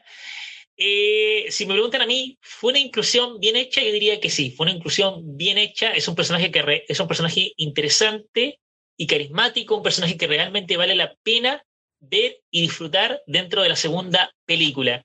Eh, la, las relaciones, digamos, las relaciones sociales de la protagonista afroamericana con sus dos amigas están muy bien construidas, con una, con una amiga se llama, con una amiga se lleva muy bien, pero con la otra se lleva muy mal porque lamentablemente se han desconectado emocionalmente hablando. Así que, ahora, la pregunta polémica, ¿cuál de las, del, digamos, del grupo, del grupo de adolescentes protagonistas de la primera película y la segunda película, con cuál me quedo? yo me quedo más con eh, el, grupo, el grupo de adolescentes protagonistas de la primera película. La segunda, la segunda película igual tiene unos protagonistas interesantes, pero pienso que podrían haber dado más de sí, como que su potencial no fue explotado al máximo, como que su potencial no fue explotado al 100%. No sé qué opinas tú, Mr. Secret, respecto del reparto de, de adolescentes de la segunda película. Adelante. El grupo de adolescentes de la segunda película sí está desbalanceado para mí, ¿no? Yo creo que la, la bueno, sí, la, la protagonista va a estar más presente, pero yo creo que la que más se ve, entre comillas, obviamente, digo, em, eh, se ve más presente o más, eh, que tiene más eh, presencia, digamos así, en pantalla es la, la identidad afroamericana, las otras dos como que quedan un poco de lado, bueno, un poco no, bastante de lado. En cambio, ahí, ahí concuerdo con la señora yo me quedo con, el, con, el, con los adolescentes, digamos así, de la, de la primera película. En este caso, porque creo que la primera película sí se hizo un bien, un buen, un buen balance del tema este de, de, de, lo, de los niños y adolescentes. Recordemos que, por ejemplo, el, en la misión principal de Alex es salvar a su hermana chiquita, ¿no? Porque básicamente prendió la, la, la vela esta negra que, que, despierta a la Sanderson, ¿no? Que, no quería que le volviera a pasar lo mismo que le pasó a este chico que yo comento que se convirtió en gato, por ejemplo. Este, entonces, yo creo que en ese caso, yo, por lo menos eh, entre ellos está más balanceada la, la, química que en la, que la segunda. Dale, dale. Entonces, perdón, básicamente, tú, básicamente tú, te quedas con el grupo de adolescentes de la primera película. Exacto, sí, sí, sí, con el grupo de la primera película. Dale, dale, ok. Así que ya saben, chicos, eh, si no han visto, si no han visto la, si no han visto Hocus Pocus, vayan a verla, la pueden ver por Disney Plus. Y si no tienen Disney Plus, igual la pueden buscar por internet, incluso por ahí por, por, por YouTube, no, no hay problema. Eh, a ver, déjame ver. Eh, estamos al día, sí. Bueno, eh, Mr. Secret, dime. No es, como el, remake de, de, un, de más barato que por docena, que la verdad que, sincero, fue horrible. Te queda, te, queda, más, te, te, queda más con, con, la película de Steve Martin. Sí, no, en ese caso me quedo con, la, con las dos películas de Steve Martin. Ok. Ya. Eh, Dale, dale. bueno, vamos a hacer solamente el, comentario, el comentario final de Ocus Pocus ya para cerrar el programa de radio. Eh, ah, pero obviamente les, les, dejo el aviso que para las personas que nos están viendo en YouTube vamos a seguir transmitiendo, solamente vamos a hacer la radio ahora a continuación. Bueno, la pregunta final, eh, Mr. Secret, para cerrar ya con este especial de Ocus Pocus. Eh, cuéntame un poquito, bueno, tú me dijiste que te, que, te queda, que te quedas más con Ocus Pocus 2 que con la primera. O sea, para ti, para ti, en el fondo, para, para ti, Ambas, películas de Ocus Pocus son buenas, son importantes y por lo tanto ambas son disfrutables, pero ¿consideras tú que te, pareció mejor la segunda? Para ti, claro, para ti. Sí, sí, por, por, ese, por ese pequeño detalle de, hacerle aprender algo a hacerle, sí. Dale, dale. Eh, bueno, ahora sí, Mr. Secret, eh, para cerrar el comentario, digamos, eh, digamos, el comentario conclusivo, el, comentario final, eh, de la, digamos, de, estas dos películas, de Ocus Pocus 1 y Ocus Pocus 2, tú sinceramente como cinéfilo, como cinéfilo, ¿recomendarías ambas películas? Recordemos, recordemos que hay personas, hay personas que no han visto ni la 1 ni la 2 de Ocus Pocus. Y, y, y, también, también existen personas que solamente han visto Ocus Pocus, ah, que han visto Ocus Pocus 1, pero nunca han visto Ocus Pocus 2. Así que ahí te dejo la pregunta, eh, si tú sinceramente como cinéfilo recomendarías ambas películas y por qué. Adelante. Eh, la primera la, recomendaría porque ya, ya, al ser de los 90, ya, yo creo que ya es, pasa el tema de ser un clásico, como lo digo, siempre clásico instantáneo, ¿no? Eh, de los 90 que, que, si te gustan las películas de bruja o películas así un poquito esotéricas, la verdad es que, igual, esto no tiene mucho de esotérico, hacer. Son películas para pasar de rato, pero si te gustan este tipo de películas así, eh, la verdad que está, está muy bonita, te va, se van a divertir bastante, la verdad que está, bueno, a mí me gustó muchísimo, yo la he visto como cinco veces. okay. eh, y se la he hecho ver a mi sobrina, y a mi sobrina le encanta esa película. La primera, la segunda todavía no se me ha hecho ver. Este, y con respecto a la segunda, es una digna secuela. No, no, no tengo nada que decir contra ella. La verdad que, como digo, ¿no? por ser algo que, le enseña algo a la, a la Sanderson, yo creo que, que me quedo un poquito más con esa. Pero pero ¿cómo se llama? Eh, la verdad que las dos son muy, muy recomendables para, para verlas. Aparte no, no, son tan largas las películas, así que las pueden ver en, una tarde de domingo, digamos. Exacto, exacto. Eh, tú, tú, bueno, para saber simplemente, eh, ¿tú, tú, ¿tú consideras imprescindible e importante la primera película? Sí, al menos si, si están en ese, en ese camino de, ver películas, como yo digo, películas así de brujas, esta película y la, la, las brujas de, Eastwich, que es así, es un poquito más de adultos, la, las brujas de Eastwich, que son, es la película protagonizada por eh, Cher, por ejemplo, Cher, Cher, Cher y, y Jack Nicholson, por ejemplo, esta y Cher, eh, las brujas de Eastwich, yo creo que son son ideal para que la gente las vea, por ejemplo, ¿no? Dale, dale. Así que, bueno, por mi parte, simplemente decirles que vayan a ver, vayan a ver estas películas, son bastante entretenidas, divertidas y la van a pasar súper, súper bien, las van a, disfrutar plenamente, las van a, las van a disfrutar al 100%. Yo, bueno, como dijo Mr. Siglet, eh, si te gusta, por ejemplo, eh, si, te gusta, si te gusta este, este, cine de brujas, este cine centrado en las brujas, la primera película de Ocus Pocus, o sea, Ocus Pocus 1, es una película bastante importante e imprescindible. Imprescindible, no, no puede faltar nunca, no te la puedes perder por ningún motivo. La segunda tal vez la podrías omitir, pero si te gustó la primera película, la segunda es importante como, como una película complementaria que te permite que te permite entender mejor la mitología que rodea a este trío de brujas, ¿ya? Así que yo sinceramente recomiendo las dos, pero principalmente recomiendo la uno. Voy a dar tres razones rápidamente. Primera razón, primera razón porque ambas películas son recomendables.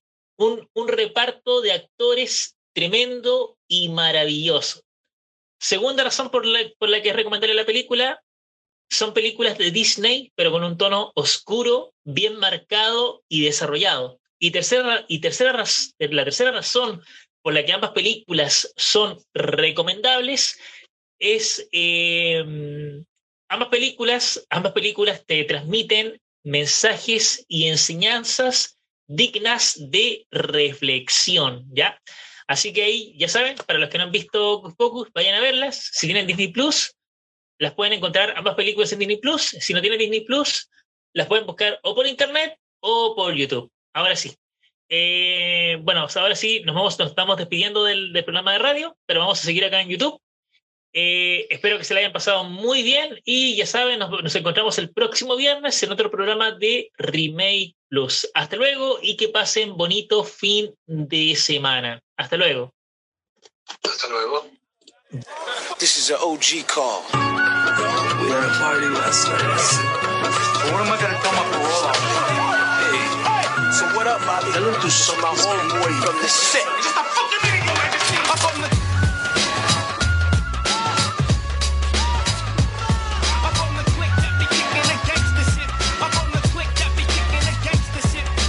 ਕਾਗਜ਼ਾਂ ਦੇ ਉੱਤੇ ਬਣ ਛਾਈ ਬੈਠਿਆਂ ਨੀ ਯਾਰੀਆਂ ਚ ਘਾਟੇ ਵਾਦੇ ਖਾਈ ਬੈਠਿਆਂ ਕਈਆਂ ਦੇ ਘਰਾਂ ਦੀ ਛੱਤ ਪੱਕੀ ਕਰਕੇ ਨੀ ਸਾਡੇ ਵਾਲੀ ਚੁੰਦੀ ਆ ਪਲਾਈ ਬੈਠਿਆਂ ਆਓ ਸਾਡੀਆਂ ਆਓ ਕੱਚੇ ਹਮਕਾਨਾਂ ਵਾਲੇ ਯਾਰ?